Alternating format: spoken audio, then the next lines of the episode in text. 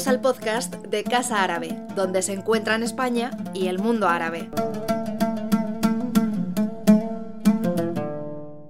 Welcome to everybody uh, to this uh, lecture today, um, which is uh, organized in partnership with the Faculty of Fine Arts from uh, Complutense University and in the framework of the program Aula Árabe of Casa Árabe, which that, as you uh, very well know, uh, tries to put together or bring together the efforts of Casa Árabe on its uh, lecture and seminar program and the efforts of the university programs to promote uh, knowledge of uh, Arabic uh, uh, regions and its cultures and realities.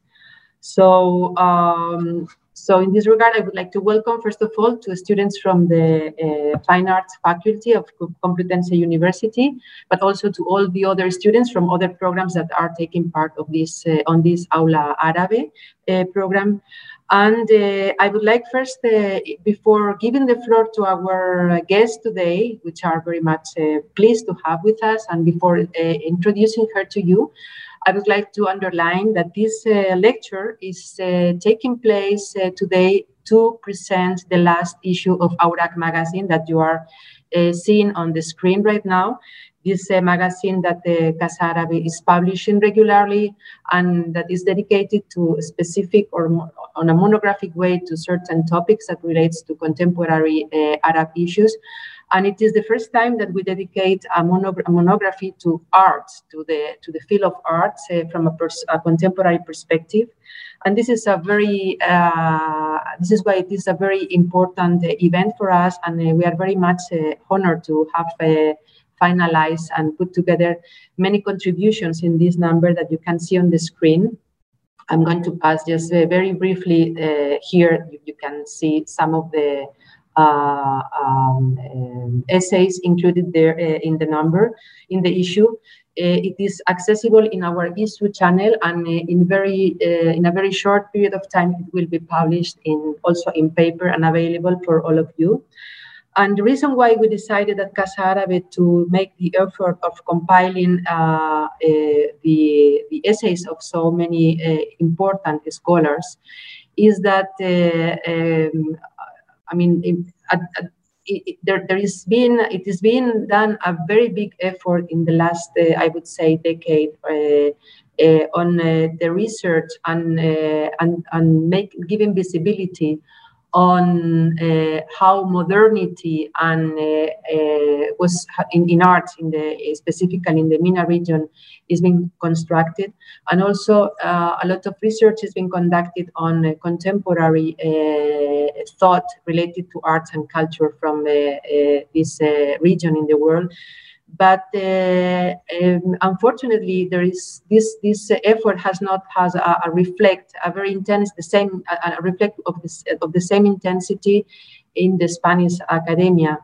So uh, we witnessed uh, quite a, a, vacuum of text uh, and essays on, on, on these uh, topics. And this is why we decided to make this exercise of putting together some key uh, contributions by uh, international scholars, but also by uh, national Spanish uh, scholars that are the very good exceptions to this panorama that I was describing. No? So our uh, guest today um, is Silvia Naef, is here uh, with us, and she's going to give a lecture uh, that will focus uh, uh, very much on the on the essay that she's contributing the, the magazine. Uh, and we have here today not only Silvia but also uh, other uh, other other contribution contributors to this issue of Awraq, like Maria Gomez, that will she will be giving the first reaction at the end of the lecture of Silvia. And uh, also, I think I have seen on the list of uh, attendees uh, Ana Crespo, who is also another author that has contributed the, the, the, the, magazine. So I hope that the questions and comments will come from both of you and also, of course, from the rest of the participants. So I think it's time to give uh, uh, the floor to Silvia. Uh, Silvia is uh, contributed this uh, issue uh, of Awraq on with a text entitled "Representing Arab Culture and Heritage in Modern Art." Uh, in which she introduces the very important topic of the construction of the modernity in art in the Arab world, focusing specific, specifically on the period from 1940s till 1991, which according to her constitutes the uh, decades during the, which the adaptation of art was developed uh, to Western modalities, but still keeping uh, strong references to Arab heritage and cultures. And I think uh, this is what she's going to, to describe and, uh, and, um, and, and, and, and, explain to us uh, extensively now. Uh, so uh, I would like you to meet her. Silvia is, uh, I'm going to stop the, the, the, sharing of my screen, just one second. Uh, here it is. Uh, Silvia is a full professor and director of the master program of Middle Eastern Studies at the University of Geneva.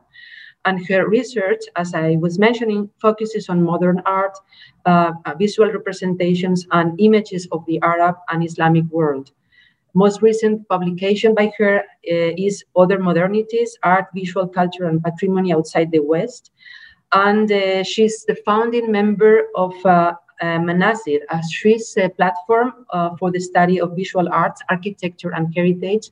And I hope we will have some time to listen from her what is this exactly this platform, which I, I have investigated a bit, and I think it's really fascinating. So, Silvia, it's your turn. Welcome. Happy to have you with us, and uh, I give you the floor. Okay. Well, um, good evening to everybody. Thank you, Nuria, for this introduction. And I would also like to thank Casa Arabe and Awraq, of course, and uh, Universidad Complutense for this invitation to Madrid, which is held today on Zoom. But anyway, this gives me the opportunity to speak to an audience in Madrid. So I'm very happy about this, in spite of other, other, other things I will not have on Zoom, of course. But I'm very happy to speak to you about Arab art. And I wanted just to add to what you said that scholarship on modern Arab art is not only lacking in uh, Spain, it's very, I mean, very few people are working on it, and very few universities really have teachings on it around the world. So there is a lot of work to be done on it. So I would like to start, oops, why does it work? Okay, I can't, oh yeah, okay, fine. I would for, uh, like to start with the outline of my talk today. Uh, so first, I'm going to give a brief definition of what modern art is, because I think this is very necessary when one sees what sometimes is said about it. Then I will have a brief part about adopting art in the Western modality in the Arab world. Then my third point will be uh, laying the foundation of an Arab modernism. And then uh, I will speak about the Hurufiyya. I will define later on what uh, is. So first of all, what we call today modern art in the Arab world, al-fan al-hadith in Arabic, uh, is an artistic practice in the Western modality that dates back uh, to the late 19th, early 20th century. Initially, and this is an important point, I will come back to it, the break with local practices, what is generally uh, defined as Islamic art, was deliberately total. As part of the modernization process, I will come back also to this, Western fine arts had to be adopted as were science and technology. Thus, and this is what I want to stress here, modern art is not equal and cannot be considered a form of modern Islamic art. Now, if we take uh, modern art in the Arab world, we can divide it in three periods. The first period is what I call the period of adoption, going from the late 19th century to the mid 1940s. It's also the, uh, a period where the artists were called pioneers. I will come back to this, but I think it's important to underline this also. The second period is a period of adaptation uh, what does that mean? It's a period in which artists try to adapt in some way this already adopted Western art by introducing elements from local traditions. be they pre-Islamic, popular, and Islamic. And this period, we can say that it goes more or less from the mid 1940s to 1991. Why 1991? I would say because it also coincides with some political trends. And 1991 is the year of the first Gulf War, which was also the year of what I would call the last, the last uh, appearance, manifestation of pan Arab nationalism in, in a strong way.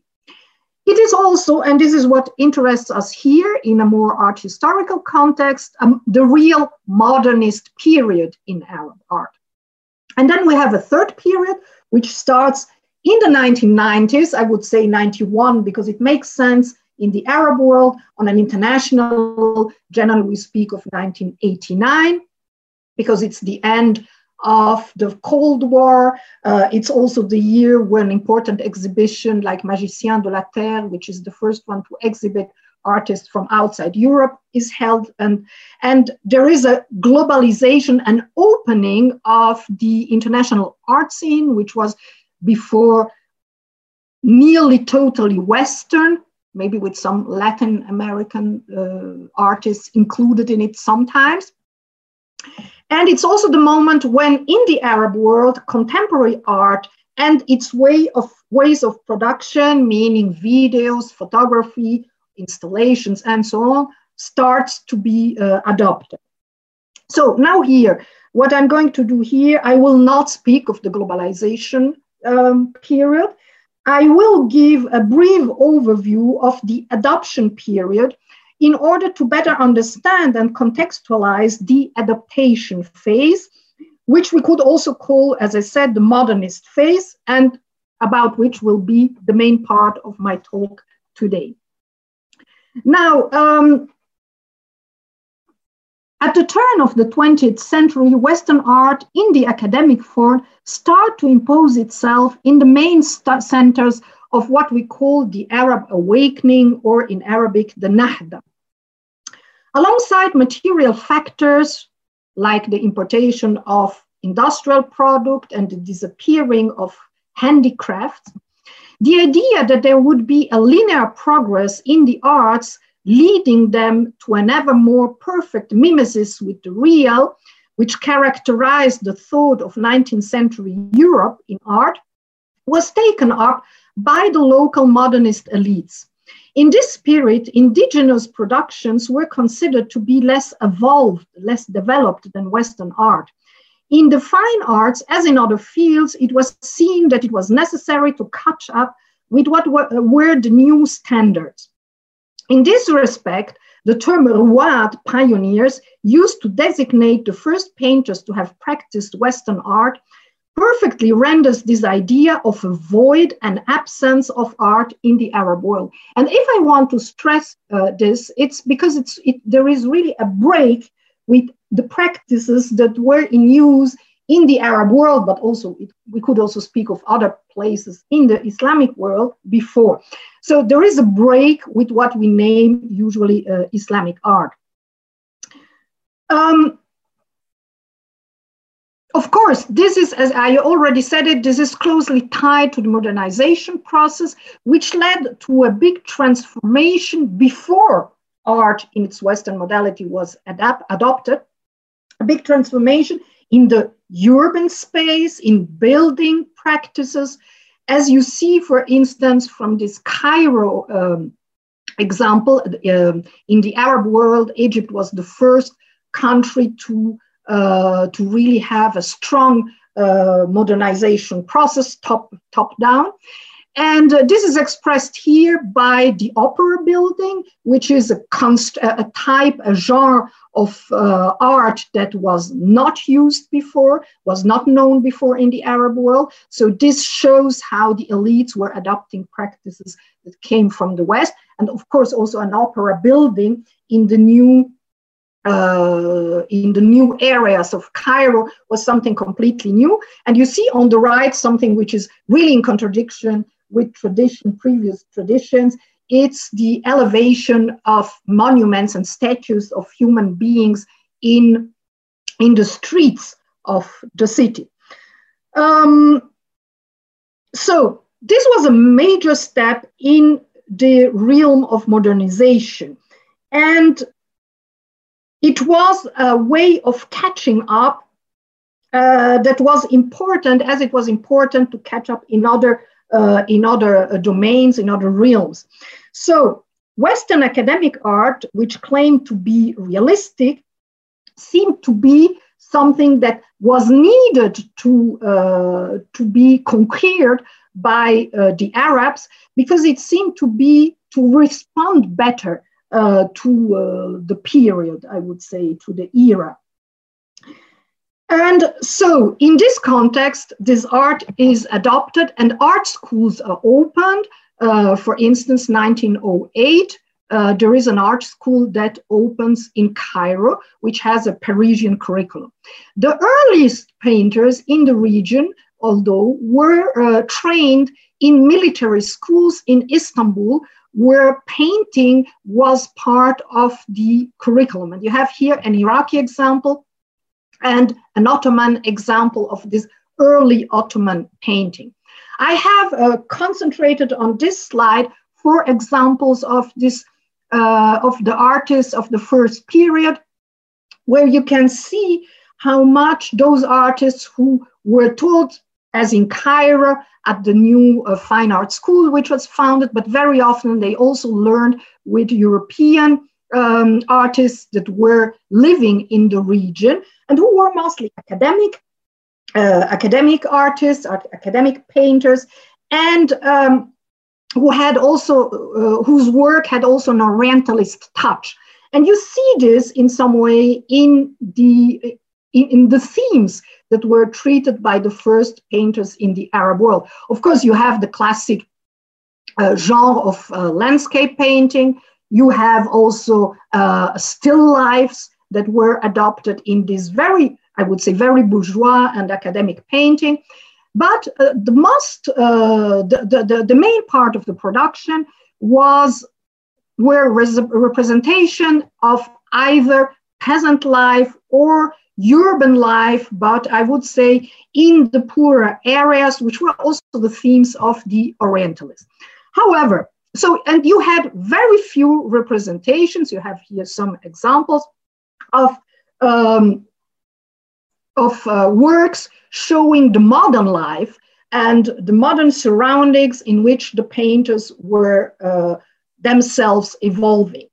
However, this doesn't mean that those first artists were just imitating European painters. There is a lot of adaptation of the, the themes taken over from European paintings, but still there is a, an adaptation to local uh, and ways of th- seeing things.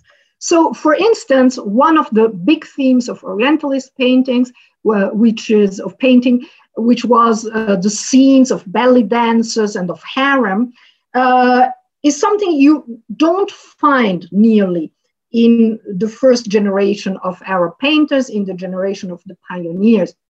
You have this example, which is the only one that I really know, which is a copy of this uh, French painting of 1892-93. But the interesting thing, and uh, I show it because you really see how um, Arab painters, although uh, adopting themes and also uh, here copying uh, uh works of art coming from Europe, were adapting it. Where is the, uh, I mean, the copy is not completely uh, the same. But what is interesting here, and this is also a reference to Spain, but it's um, the title is Abu Abdullah al-Sari Abu Abdil.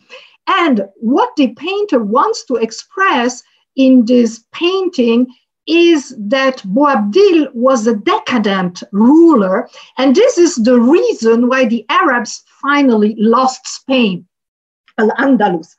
And uh, so you see how there is a, a, a, real big shift from the original meaning of the painting, which is the belly dances, this kind of erotic representation, to a really nationalistic Arab representation, a criticism of the rulers of the time. And you see it you, don't see it in the details of the painting. You see, you, you really do see it uh, in the title, but the title is very important and gives you the meaning that the painter wants to give to what uh, to his work. So what we can also say that in this first period, many painters, uh, Arab, Arab, Arab painters, artists went went to Europe either to travel or to train master of the time. So they were in the 1920s, uh, 1930s. They they knew uh, modern art. They, they saw exhibitions. Many of them went to Paris and uh, or other places. Many of them to Paris and had the opportunity to see what modern art uh, was in Europe. But generally, they refused it, which is not really surprising, since it was also the most widespread attitude in Europe among artists, among art critics, critics, and so on.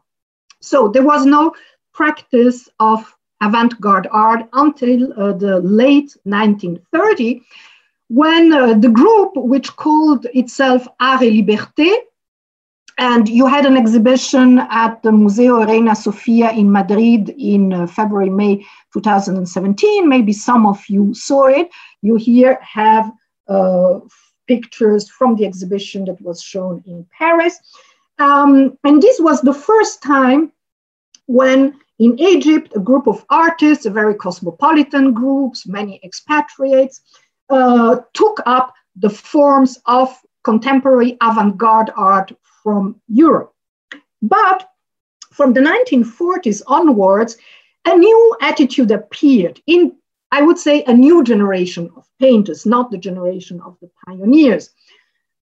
The important point here is that there was no question of rejecting the adoption of Western art. Nobody then thought of, let's go back to Islamic art.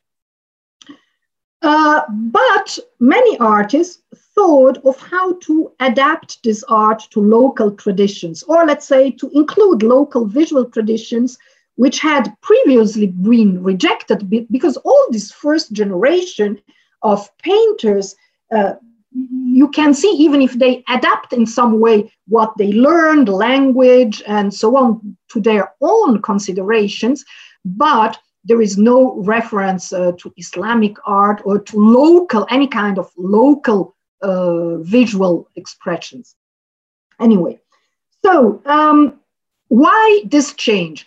Uh, because, well, we are in another period in the 1940s, let's say after World War II. It, it is also the period of national and national independences in the region, and there is a strong rise of Arab nationalism in various forms.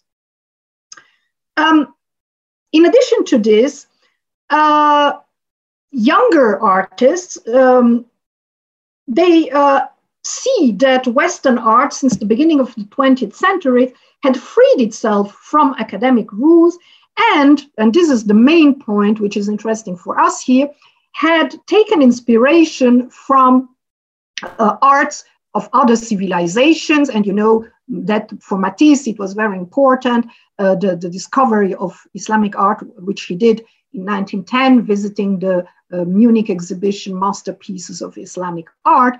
This was a very important moment in his development of uh, uh, an artistic language of his own.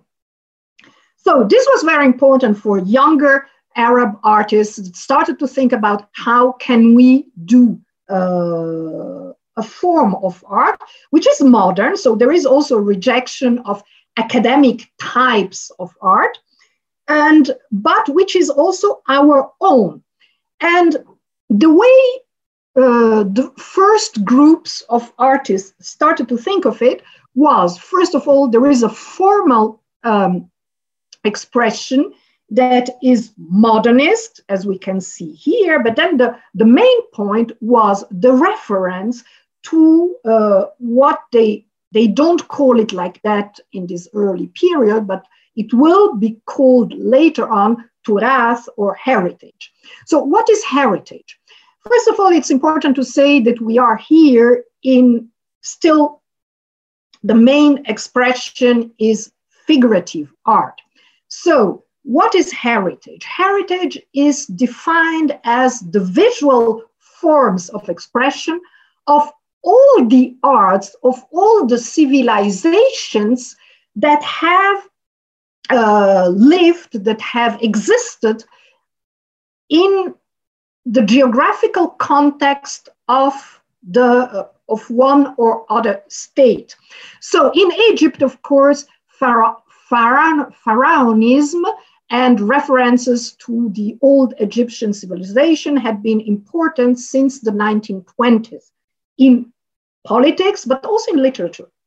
It didn't express itself until the 1940s, 1950s. We didn't find it in art. But here, this is an, uh, uh, an example of one of the uh, artists of the uh, contemporary art group, which started to, young artists who started to exhibit in Cairo uh, in the late 1940s. And they used these references to elements of their own heritage. So, what we see here is, of course, the references to pharaonic Egypt, which is very evident. And at the same time, and this is also an important point, and it has also to do with uh, major political ideologies of the time, the reference to folk arts.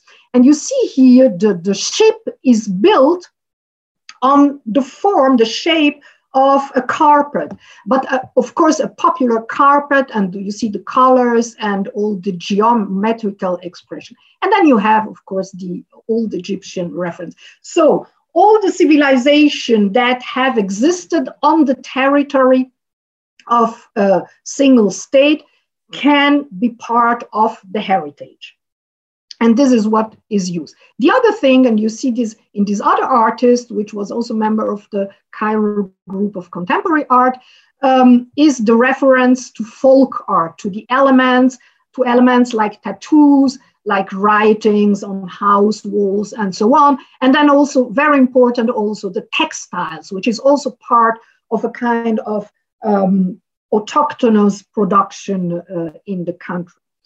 Um, some uh, thousands, thousand kilometers eastward of this, another group of younger artists who had, most of them had been to Europe for studying, um, starts thinking on these issues and uh, and produces or publishes two manifestos in which they express what kind of art they intend to produce.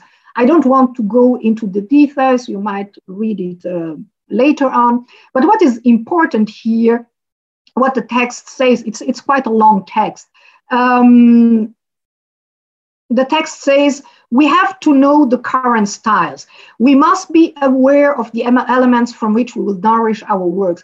First, we must improve our understanding of foreign styles, which shows you that they didn't intend to go back to a kind of local art with no relation to what was produced in other places in the world. And secondly, our knowledge of the local personality. So, what is the local personality? The text mentions also an artist of the 13th century, miniature artist. You have here an example of his production, uh, Yahya al Wasiti. Wasiti was from the town of Wasit, which is in uh, present day Iraq. So this was for the artists of this group a reference, not a model to follow. The idea is not to produce miniatures in the 20th century. The idea uh, is that Yahya al-Wasiti gives a legitimation to the practice of painting itself. Um, what the manifesto also says, we will re-establish this chain which has been broken since the fall of Baghdad in the hands of the Mongols.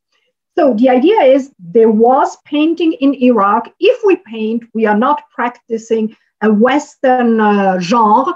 Uh, no, there was painting in Iraq. We, Iraq. we have just to come back to it and uh, have a kind of modern interpretation of what painting in Iraq can be. Now, how this local personality is expressed in, um, in paintings, I will show you with the example of uh, some works of Jawad Selim, who was the founder of the modern uh, the Baghdad mod, uh, group for modern art, who is also considered the father of modern art in Iraq, who was a writer and uh, a, uh, basically a sculptor. Uh, but what is interesting here, you see how he refers to the heritage of Iraq with different things. First of all, you have the flat colors. I mean, this whole painting, again, looks like a carpet if you look at it. And then you have the some shapes. A very important form that he uses very often is this uh, half moon. Why the half moon? The half moon is something you find in Mesopotamian art. And again, here we have what we have in Egypt, going back to the oldest civiliza- civilizations that you find on the territory of Iraq. But of course, the, um, the moon crescent is also uh, part of the Islamic civilization. You have also geometric uh, patterns. This might even be dots from the Arabic scripts. But anyway, so this is a way of making an art which is modern and which is at the same time rooted in some traditions uh, of the country itself. Another uh, reference that we found in the manifesto of the Baghdad group is Picasso. Picasso is a very important painter for uh, this group. Why? Because he's considered to be the modern uh, painter. But also, what is interesting and uh, that we found in the manifesto is that um, um, Picasso uh, is considered uh, to be the founder of uh, modern art because he went back to the ancient art, and by this he means Andalusian art of his country. And then there is another thing which is also mentioned, but which is less important, is of, that of course Picasso was an Andalusian, and uh, for this he had some relation with the Arabic civilization. This is the interpretation that is done of Picasso, but this is not the most important. And you see here how much um, uh, Picasso is an inspiring figure. And again, you have the half moon, you have the you have the motive of the carpet. And this, I would say that uh, you have some decorations in the palace of Samarra near Baghdad, which are in the same, which have the same kind of patterns. So this is to show you how this found its expression in works of art. Now, um, this idea of going back to the heritage became very popular all around the Arab world. Oh, yes, I, I didn't mention one important thing. Uh, an important shape that you find in Jawad Selim and in other painters is the abaya. The abaya is this black, uh, this black mantle that uh, Iraqi women from uh, the, the popular classes would wear. And of course, Jawad Selim, and I want to really to say it, is not an Islamist. On the contrary, he was a very cosmopolitan person. He had an English wife spoke five languages and wrote also his journal in five languages. It's really representing, let's say, the Iraqi people uh, in their essence, representing this woman in abaya. You find the same here with uh, another Iraqi painter Ismaila Sheikhli, who took this, uh, this shape of the abaya really as a basic form of most of his uh, compositions. And then you have in other places, you have in Egypt also this use of uh, folk patterns, like here in an example by Said Abdel Rasul, but you find it also in um, in Yemen or in places like Syria. And it's very strong. Oops, and uh, it's very strong and it, it's really we can, could say this is a kind of type of develop, development of figurative uh, art in the arab world uh, which has a strong presence again in a, in a period going from the 1950s i would say to the 1980s maybe now there is another uh, there is a new uh, development in the sense that uh, abstraction uh, starts to be uh, to become more widespread from the 1960s, although there were examples earlier on. And uh, in the 1960s, in the beginning of the 1960s, uh, you have abstract painters like here Shafiq Aboud, who was a Lebanese who lived most of his life in Paris, who produced, let's say, an abstract abstraction without any kind of connotation, without any kind of, let's say, uh, identity, expression of identity. And he was not the only one, he's maybe one of the most well known. So, and it was a way of expression that you could find in the early 60s very often.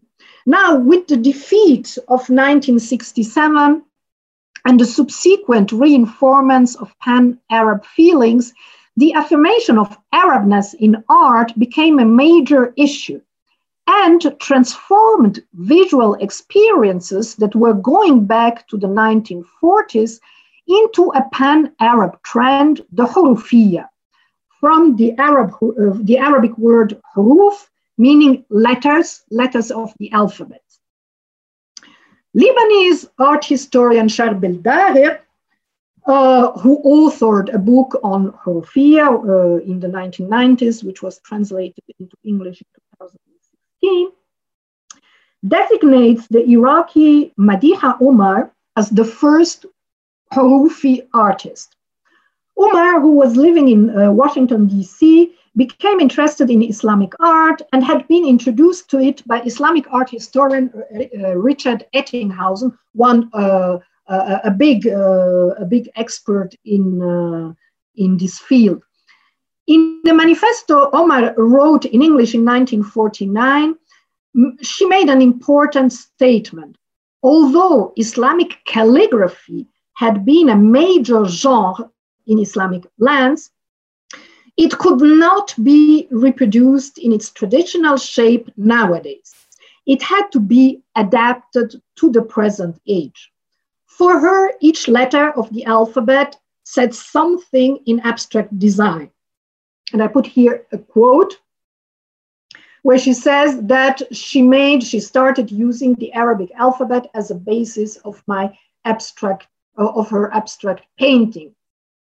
And this is a very important point because uh, I don't know, maybe some of you know Arabic, but if you look at it, well, you find shapes that really resemble uh, Arabic letters. And you find, of course, the dots that you have in the Arabic alphabet, but there is no real letter that you could identify. And this is a very important point.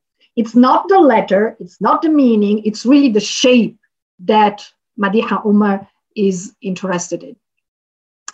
Uh, we could say the same of another Iraqi uh, who was in Paris and in the end, at the end of the 1940s, he was uh, uh, searching in abstract art. He exhibited at the Salon des Réalités Nouvelles, uh, which was the abstract art salon in Paris at that time. Abstract art was had until then not be uh, too much being considered in France, but it started after World War II.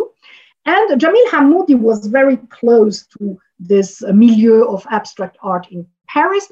And here also, I mean, uh, in what he writes, uh, he says that he was inspired from Arabic letters, but of course, he was also interested in geometric patterns. He had been close to Cubism at some time. And I mean, there is no letter that you could recognize. It's more the kind of shapes that you could find again in the Arabic letter. He later on went into something more related to the script, uh, as you have, uh, for instance, in this painting of 1974, uh, which title is The Nationalization of Oil Free People. And you can read, for those who know Arabic, you can look at it, you can read in Arabic this sentence. So there is a real change from what his early attempts were with abstract, real abstract Hurufiyya to something where he used them to write whole sentences in the 1970s and 1980s. Um, well, another interesting experience which came before the big trend of the Hurufiyya is the one by uh, of uh, Etel Adnan, who is a Lebanese writer, first of all, but she came to painting uh, when she went to California to live in California after, after, after having grown up in Beirut, then lived in the 1950s for a short period in Paris, and then she moved to California. And uh, there she was introduced to the notion of the script itself by a friend. And she started, and she also discovered uh, the Japanese um, uh, notebooks.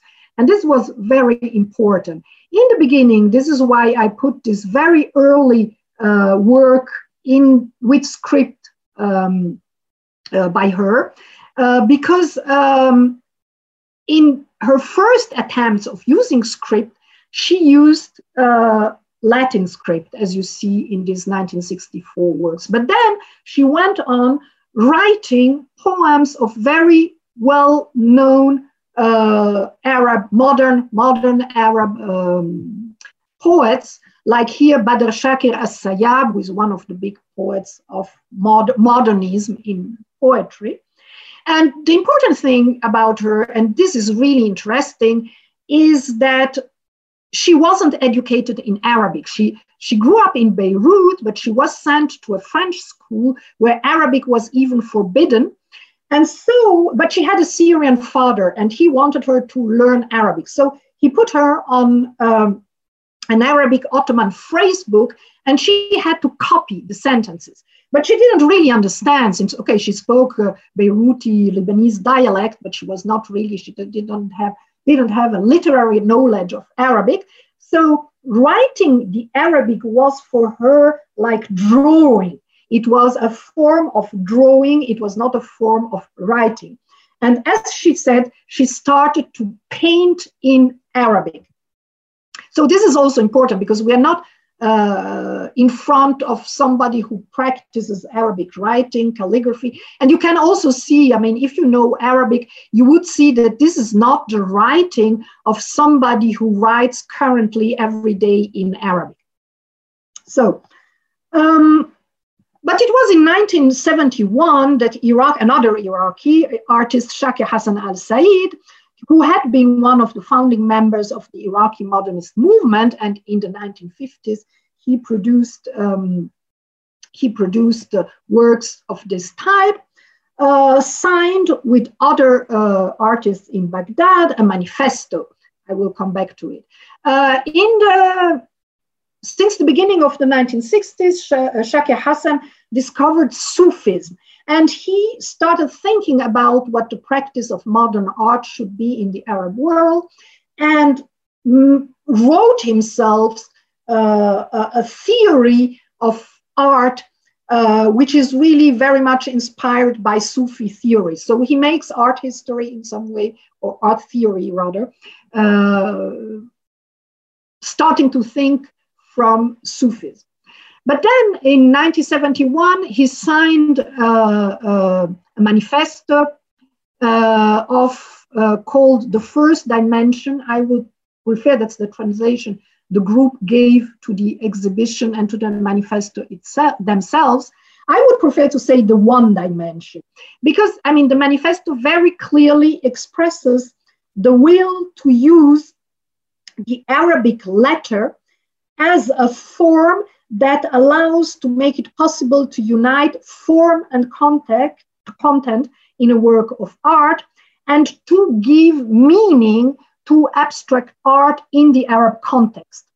Moreover, the manifesto says uh, the letter having been in calligraphy the major form of visual expression of Arabic civilization, a link is created with the past and with heritage. So the movement takes the name of Hurufiyya, which, as I said, is coming from Huruf, but which is also uh, recalling a Sufi movement. And here we see the Sufi background or the, the Sufi interests of Shakir Hassan, uh, which existed in the Middle Ages. Um, but what is important, they, they call their art practice Hurufiyya and not calligraphy. And this is because they want to show that they do not practice calligraphy. All of them are trained in modern art, in art in the Western modality. And they also define themselves as painters, sometimes as sculptors, and not as calligraphers. This is really important.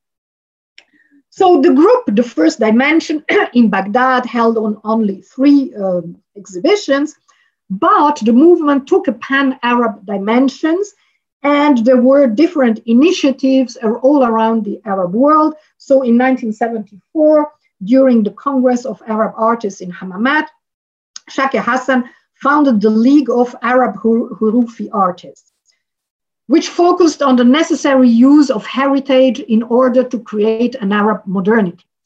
Another artist, Tawfiq Abdel Al, a Palestinian, created in 1973 a movement which he also called the One Dimension. And in 1918, Shakir Hassan Al Said again signed with a Tunisian artist, I will show you the work of his, Naja Mahdawi, the Manifesto for an Aesthetic of the Signs.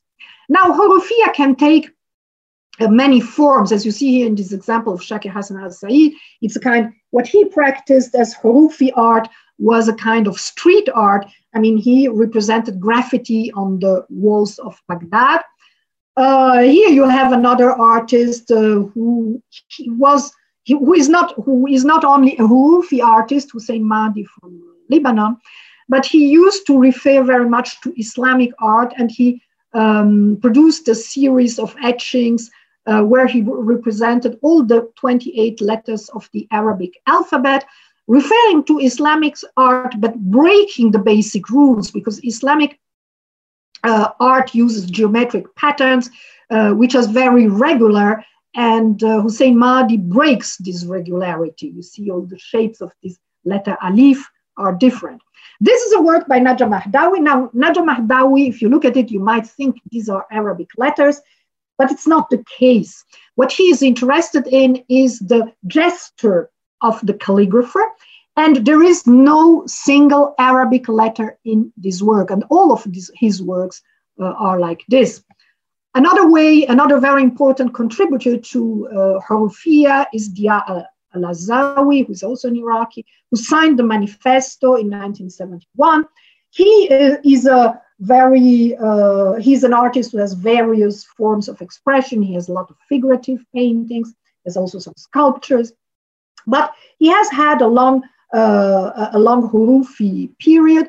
And here again, you can see the shapes. This could be an ain if you read Arabic. This could be or is maybe a ha, but this is not important. There is no word, there is nothing. And you have a lot of other shapes. You have geometric shapes and so on.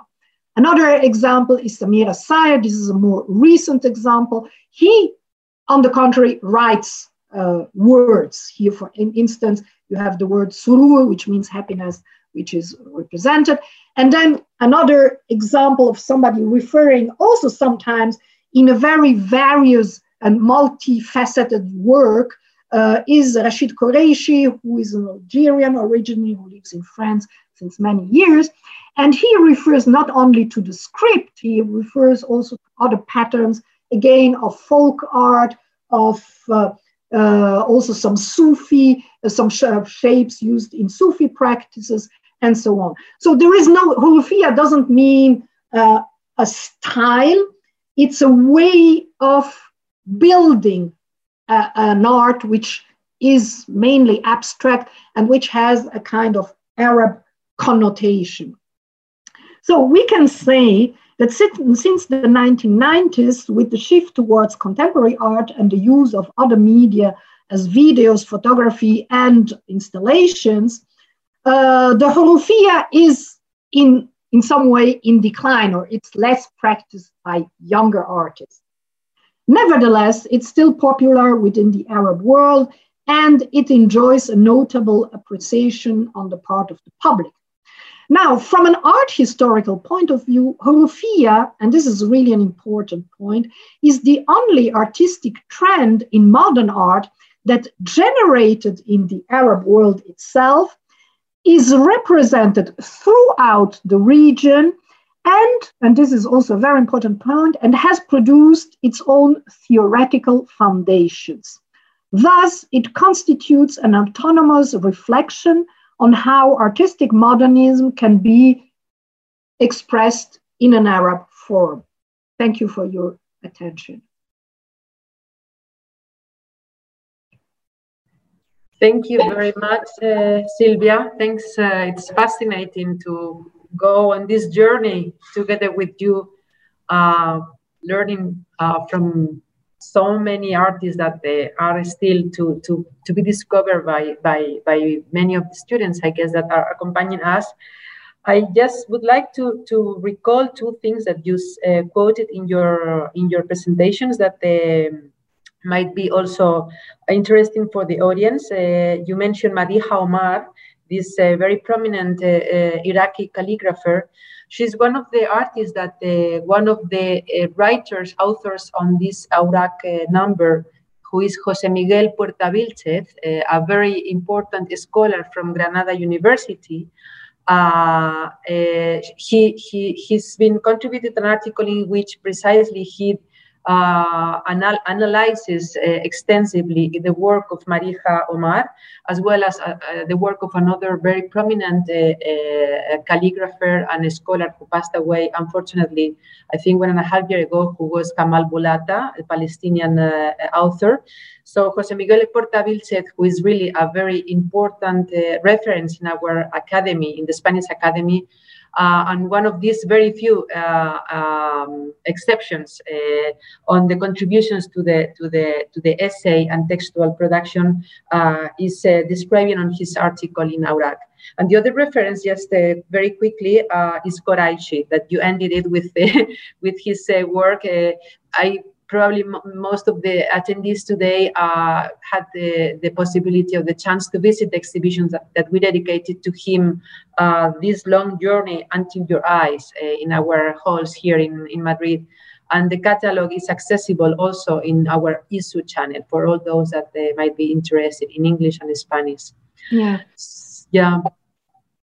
Uh, yeah, um, yes, Qureshi is not really a Hurufi, but many artists in the Arab world would not consider so Najam Mahdawi would consider himself a Hurufi. He, he produces uh, Hurufiyya. But many artists would just refer to Arabic script in some of their works. But uh, so, and I think Qureshi is one of those. So. Mm-hmm, definitely. No, it's, it's, it's really important, uh, this kind of uh, uh, um, explanations that you are providing because I think one of the problems nowadays is that many uh, people tackles contemporary production as if it was coming from a vacuum, uh, as if it was just blooming out of nothing, out, out of the blue, no? And when seeing uh, that massive amount of artists uh, so important, then you realize that uh, it has to be you have to learn uh, from where all those artists are drinking and be, being nourished. No? So uh, we have uh, in the audience Maria, Maria Gomez, who is uh, being invited to make a first reaction to your uh, to your lecture.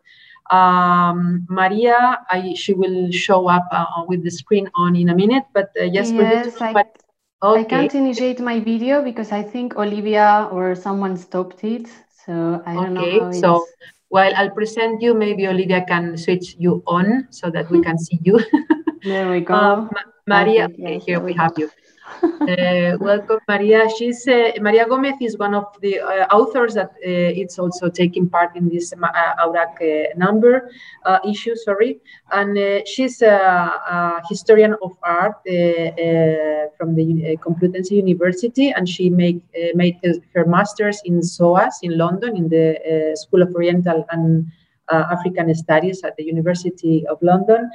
She's now currently uh, joining the, the History of Art program at, at Complutense University as a PhD uh, candidate and also a researcher. And uh, her contribution to the Awraq magazine is from the point of view of the contemporary art practices, focusing very much on this very current uh, issue, which is the the, the, the, the, the question of the border and the representation and self-representation of uh, uh, Arabicity by the artistic practice of uh, many of contem the contemporary Arab artists. So, Maria, you have the floor, and please give your comment and share your thoughts also on Silvia's lecture. Thank you so much, Nuria. What a presentation. so uh, I would first like to thank Silvia for uh, for her amazing talk, and of course, Casa Arabe and Nuria for inviting me uh, to this first reaction. Uh, first, because this finally gave me the opportunity to hear Silvia Naef and not read Silvia Naef, which I've been doing in the last years with my PhD. So it's uh, great to hear all these ideas you have shared in so many publications. And also because I didn't know the existence of this program of Aula Árabe, which I believe is a much needed type of platform in Spain uh, as a bridge between academic and professional worlds, uh, also as a space to connect national and international researchers. And finally, as a space to talk not only about economy, politics, religion, literature, but finally to talk about art, modern and contemporary art. And I say this with great enthusiasm because this is, um, as Nuria said, a much absent topic in Spanish academia. And these uh, sort of gestures, like the publication of Awraq, Aula Árabe, Silvia Naef coming virtually to talk in Madrid, are actually somehow allowing these topics to permeate the walls of our universities, which uh, is something very important. And it's also important for the new generations of researchers and students in Spain that are reclaiming a more global art history that is still to be written. So Silvia, your intervention is uh, actually, it comes at a very pertinent time. It's uh, amazing to follow you in these intense decades uh, in the Arab world in which uh, so many artists were actually reflecting how to give a local response to a global quest to uh, this notion of modernity. And um, of course, uh, this is a great introduction to modern art history to anyone who has uh, never heard of modern art history in the Arab world. But also, as Nuria said, to contextualize many of the exhibitions that have recently taken place in MACBA, Barcelona, IVAM, Valencia, in CAC, in Seville, and finally also in Madrid, in Reina Sofia or Casa Árabe. It's uh, great to see that somehow we're building this uh, whole context to understand what uh, the, the momentum of the 20th century and modernity, and finally what's going on today. So um, I was invited to, to do some questions. I have like a huge list. I selected only three that are connected. So I, I just formulate them and then uh, and then I give you back the, the, the mic. The first one it's uh, only uh, it's uh, an invitation to to you Silvia to to if you could actually share how some of the institutions, initiatives, um, events, publications that uh, through which uh, all these artists working in Egypt, in Iraq, in Lebanon, in Syria, in Morocco, actually connected themselves and made out of this an sort of regional adventure. I'm not sure uh, if you could talk a little bit about uh, what were the, the places or the or the platforms uh, through which they exchanged all these ideas, and also if this infrastructure actually also imitated or rather challenged Western models. My second question is if there was sort of um, transnational network. I had the pleasure to read your article before this talk, and you mentioned other countries that were in a similar situation. You mentioned specifically India and Mexico, but uh, there are many other countries that were um, recently independent at the time and also searching for these local responses to modernity. And I, I have no idea, this is actually a question. I don't know if Arab artists were actually connected to other African, Latin American, Southeast Asian artists too. And finally, uh, my last question uh, has to do with the wish uh, that, uh, that some of our audience members end up being future researchers in the field. So I would like to ask you if you could share what you believe are the main vacuums and challenges for someone who starts researching modern and contemporary art from the Arab world. Thank you. Well, thank you for your questions, Maria. Well, um, for your first question, so it depends on of, on which period we are talking about. Hmm. Because um, I would say in, in the first period of the adaptation phase, um, of course, all these, not all, many artists were traveling and traveling mostly to Europe. And so Paris was a place um, where some of these artists met from different places. But now we really have a problem sometimes reconstructing. It's something that is being done. But what we miss very often are archives in which we could find what we would like to know. And generally, uh, because there are no such archives in the Arab world itself, or where they had existed, they were destroyed, as is the case for Iraq, for instance. And uh, the other point is um, in what they write, the artists do not mention generally um, the places where they met with other people. Or sometimes, like someone like Jamil Hamoudi, he says that he um, that he discovered he had the idea uh, of uh, using elements of the Arabic alphabet when he discovered a painting by Yahya al-Wasiti again. But then you find that he was in Paris in the 1940s, early 50s, that he knew all the names that were active in um, abstraction at that time. And uh, you find little mentions here and there of the, the people he might have met.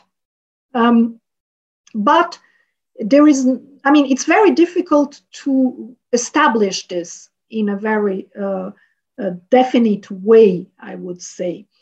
Um, and then places of, and this is also an answer to the places of exchanges. You must see that in the 1940s or 50s, the exhibitions that took place in the Arab world took mostly place, I don't know, in clubs, in uh, places not related to art. You, you start to have galleries, well, maybe in Beirut at the end of the 1950s, early 60s. So this is the time when you really have to have, you start to have places where specifically dedicated to the art. So there is no idea in this time, for instance, the Baghdad Group for Modern Art. Um, there is there are no places, no platform of platforms of exchanges, and there is no thought of making something which could be alternative to Western models. It starts, it starts in the 1970, and I, I mentioned this uh, meeting of Arab artists in Hammamet in uh, Tunisia. So there were organized um, meetings of Arab artists starting in the 1970s. Uh, for instance, one thing we don't know, maybe one day somebody will find something that uh, allows us to establish that there has been contact, is between the contemporary art group in Cairo, whose first exhibition was in a lycée, in a, in a school, in a secondary school, in a high school, and uh, at the French lycée. So you see where the places were to exhibit. And uh, the Baghdad group for modern art. I mean, they really have almost the same ideas at the same time. Um, but there is no evidence until now. I'm not saying it doesn't exist. So you have to be very careful in this field. And this is also because research is still in its beginnings, not only in Spain, you know. Um, so we cannot establish if there have been context ex exchanges. One of my ideas is that all these people, they were reading a lot. They were reading a lot, and there was circulation through magazines. And maybe sometimes even a small article of a few lines or one page article and or even in a newspaper article you know in arabic. I mean arabic is an international language so you can read a newspaper article published in cairo. You can read it in baghdad and you understand it. So i think i i really do think but i don't have evidence for it that one possible uh, way of circulation of ideas and forms was through reproductions, probably very bad reproductions, uh, black and white uh, in the quality of the time. But still, I mean, if you read about it and you hear about it, then you might say, oh, yes, that's really what we need. But on the same time, there is also in, in, in Iraq, at the same time, there is a, uh, when the Baghdad group starts, there is a strong literary movement towards looking for heritage and trying to express, to have a modernist, um, a modernist poetry, which is uh, very strongly tied to heritage. Of course, it's very different because poetry has a long-standing tradition in the uh, Arab world, but in the 1950s, it's also the, the moment when they start to make the, what is called free poetry. That means poetry with, with, without rhyme. So, and without this classical shape of poetry in the Arab world. So I think the, the uh, let's say, what um, produces this kind of thinking is maybe not only to be searched uh, within art, but also elsewhere. And then, of course, you ask for international, um, transnational networks. Maybe they didn't exist again in the 1950s, um, but I didn't mention it in my uh, lecture. But of course, uh, many of the Arab artists speak, for instance, of Mexican art. Diego Rivera and all those. They were very important also in uh, thinking about how to do an art which is modern and refers to heritage. So, I mean, um, again, it's very difficult to establish if there have been contacts, and this is still work in progress, I would say. And uh, if I might, I don't know, uh, Maria or Nuria, if I might do some academic advertising, because uh, with some colleagues in Paris, uh, we are doing um, since uh, 2013 uh, a seminar which is about which is called art histories of the Maghreb and the Middle East, 19th, 21st century. It is in French. But so usually we did it in Paris in a small room and we had uh, 10, 15 students. But now we are obliged to do it on Zoom. And this is a very good thing because it's open to everybody. So I'm doing my advertising because this year we are going to explore this Parisian milieu from the 1950s when these Arab artists come to Paris and start doing abstraction. Because one other thing which we should not forget, even if it's not mentioned by the artists themselves, they had contacts to European artists when they were, and, and thinkers and intellectuals when they went uh, to Paris. I mean, Jamil Hamoudi exhibiting at the Réalité uh, Nouvelle, that means he was very well introduced into the Parisian uh, milieu of abstract art and art in general. And of course, there, this is also the period of Georges Mathieu and all those artists who think of refounding art by referring uh, to the script, to the uh, Chinese script, the yeah. But anyway, so there is a milieu, I would say. There is a uh, and contexts, yes, of course, they do exist. But as I say, there is not until now. There is not so much evidence of this. This is the, the real point. Now, I, I don't know, I, I, could speak for hours. I think I have to shorten my answers. And to the challenges. Well, the challenges are multiple, I would say, because first of all, to work on this field, I mean, maybe not if you work on contemporary art, because the language of contemporary art is English. But if you work on the modernist period, you definitely need to know Arabic. Because most of the things are written in Arabic. Sometimes you have some translations, but the discussion goes on in Arabic. Then you have to know, you have to know and know uh, uh, something about the Middle East, about its history, about political and ideological developments, because the development of art is also closely tied to it. And then you need also to know art history. So I would say these are the main challenge. I mean, these are the main challenges at the beginning. And then the other thing is that, well, it's a challenge, but I think it's also interesting because there is still a lot of work to be done.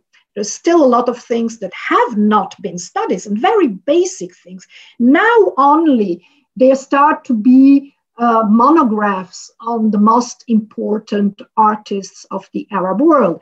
Uh, there are some publication activities on this, but for example, there is no monograph until now on Jawad Selim, who is a fundamental artist. It's like not having, yes, I will say, uh, it's like not having a monograph on Picasso, or maybe not Picasso because he's too much internationally known, but I mean, I don't know, really a big, big, big artist, a very important artist.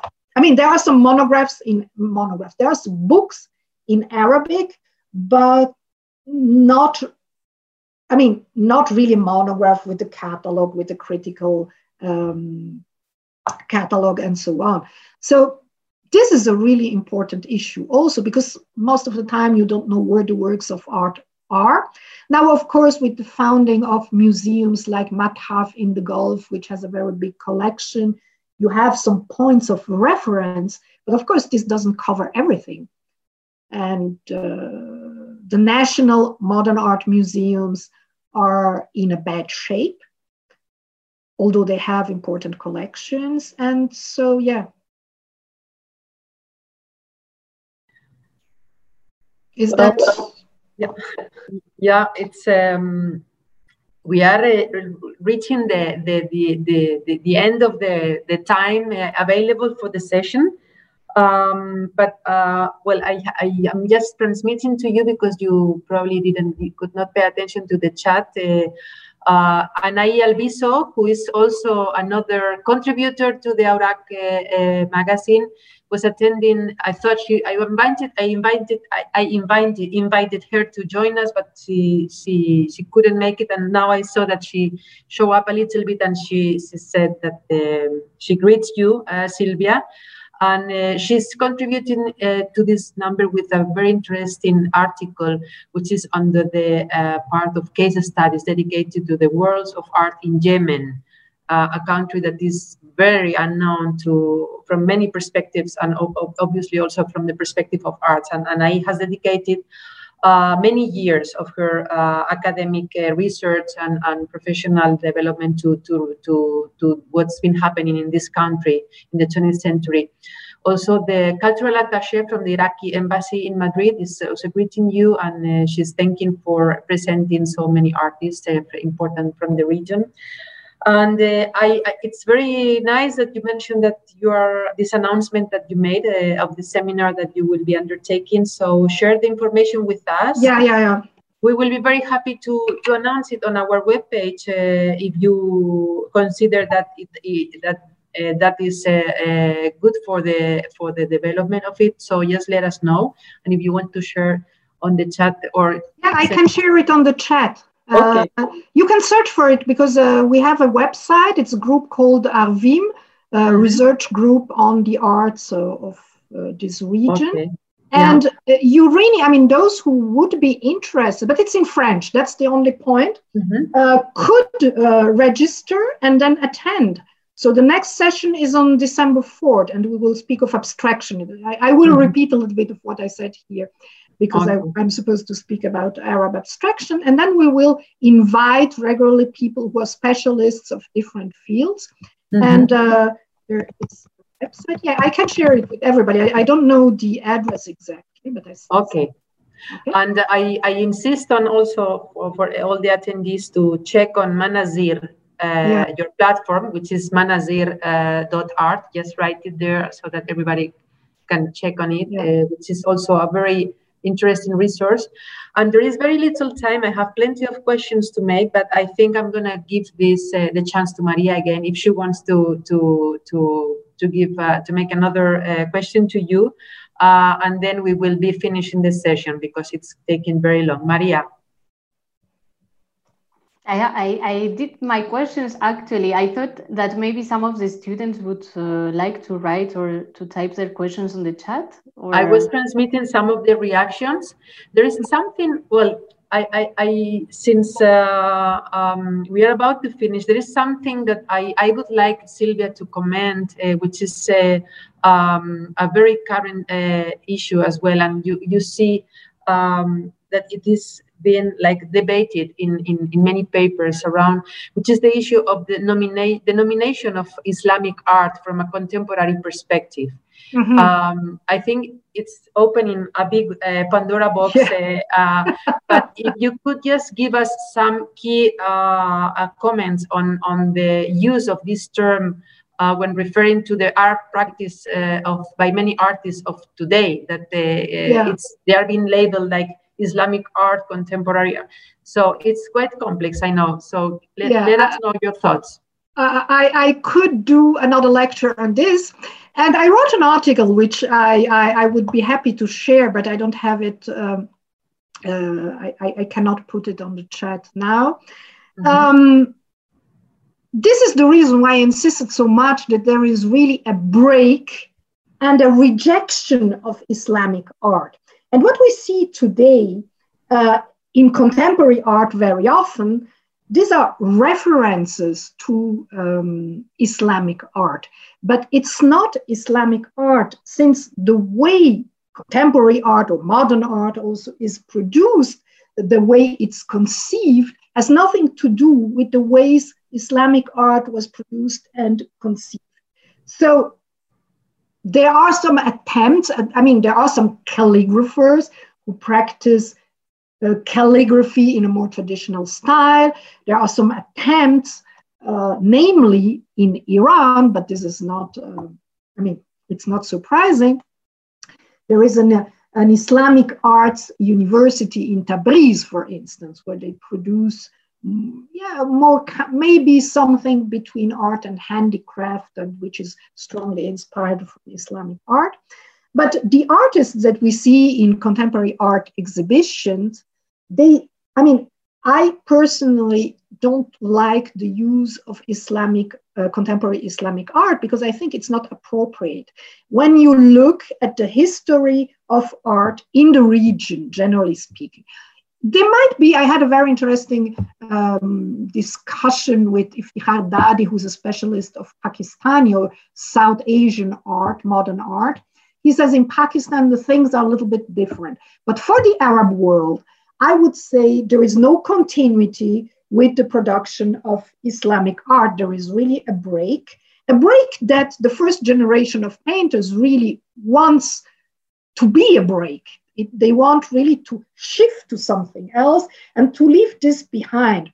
And when you see, there are very, there are many uh, contemporary artists referring to Islamic art, but I think it's wrong to call them modern Islamic uh, to call it modern Islamic art because it's another uh, typology of art. So this is really so I see the problem from an from an art historian point of view, and then also from another point of view, that is when you say uh, modern or contemporary Islamic art, you also neglect and forget completely all these attempts that have existed and still do exist to build modern art in the Arab world, and which have a very uh, strong impact. And uh, so it's just giving the impression that you had Islamic art somewhere until the 18th, early 19th century. And then, suddenly in the 21st century, you have this contemporary Islamic art. And there is a,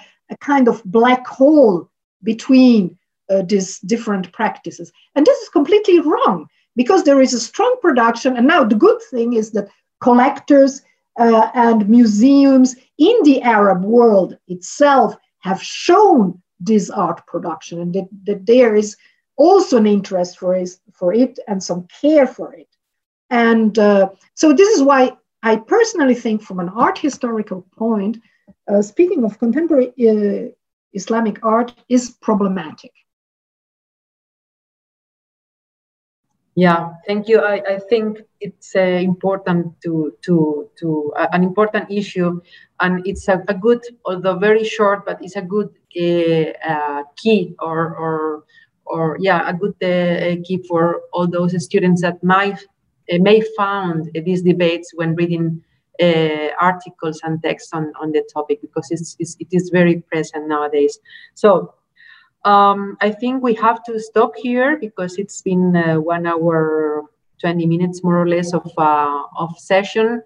And uh, it will be recorded. It is being recorded, so it will be on um, on internet for all those that missed it.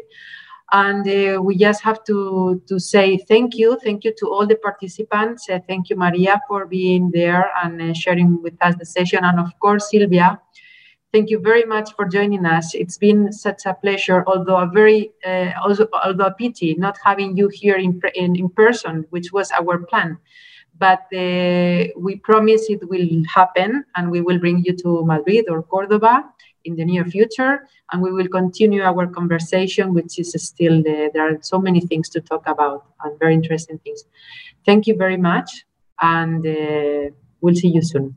I hope. Okay, thank you very much for this invitation. It was a pleasure to me to speak to all of you, and uh, thank you, thank you for having listened to me. And I hope this brought something to you. Thank you. Yeah, and thank you to my colleague Olivia, who is there on the on the back, uh, helping us with uh, the managing of the session. And see you soon all. Thank you. Bye.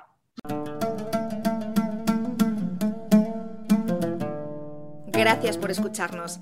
Si quieres estar al corriente de todas nuestras actividades, consulta nuestra página web en www.casaarabe.es.